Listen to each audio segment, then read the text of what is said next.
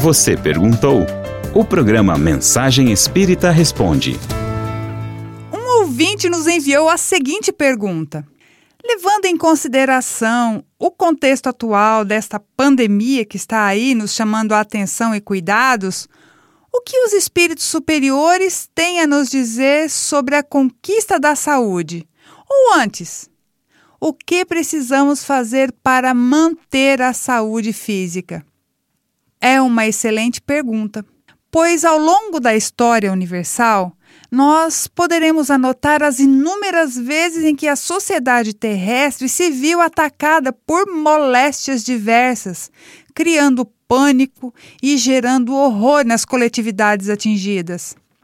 Num passado distante, a ranceníase foi tida como a ira divina, desfigurando os corpos e estigmatizando o doente na sociedade em que ele nasceu. O tifo. O tifo produziu milhares de mortos. A varíola despovoou metade da Europa em plena Idade Média. E a tuberculose foi um dos terríveis flagelos com que a humanidade se viu em luta pela sobrevivência.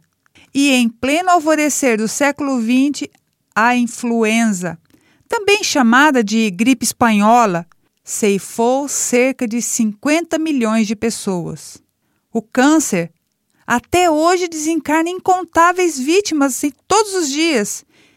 E a AIDS continua seu contágio silencioso, bem como outras diversas doenças sexualmente transmissíveis ressurgiram nos últimos 30 anos com força avassaladora, preocupando os médicos e sanitaristas. Os corpos são afetados por doenças porque é da sua natureza frágil. E com essas doenças, o corpo vem aprendendo a se defender. Tudo aquilo que é agredido se defende e, na defesa, se fortalece. É princípio básico de sobrevivência. O que deveria nos chamar a atenção são as doenças da alma. Aquelas que abrem espaços morais e mentais para que se instalem nos corpos as patogenias devastadoras ou até incapacitantes. Quer exemplos? o ódio que envenena a alma, a indiferença que agride a dignidade humana, a presunção que avilta a humildade, a agressividade que espanca a educação, o orgulho que cega o seu portador, o egoísmo que encarcera a alma na escura jaula do primitivismo. Arrogância que mutila a simplicidade e a vaidade que desfigura o caráter. Todas as enfermidades cruéis da alma reclamando tratamento urgente pelos ensinos do Evangelho. Precisamos praticar, vivenciar o Evangelho para nos libertarmos dessas doenças sombrias.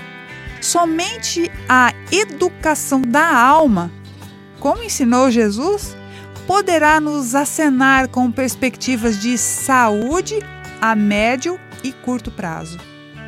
Para isso, faz-se urgente adotar o amor como regra da vida, a simplicidade como vestimenta da alma e o desapego como hábito diário.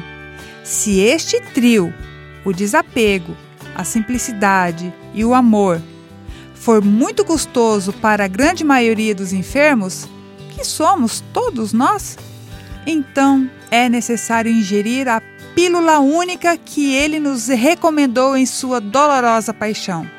Tendo sido o único homem que viveu na terra e jamais adoeceu, Jesus nos deixou dose única para a cura de todos os males mentais e emocionais. Sabe qual é essa pílula? Que cada um tome a sua cruz e o siga, amando a Deus sobre todas as coisas e ao próximo como a si mesmo, sem narcisismo. Com essa atitude, acharemos a saúde perdida, voltando aos trilhos da esperança e da harmonia.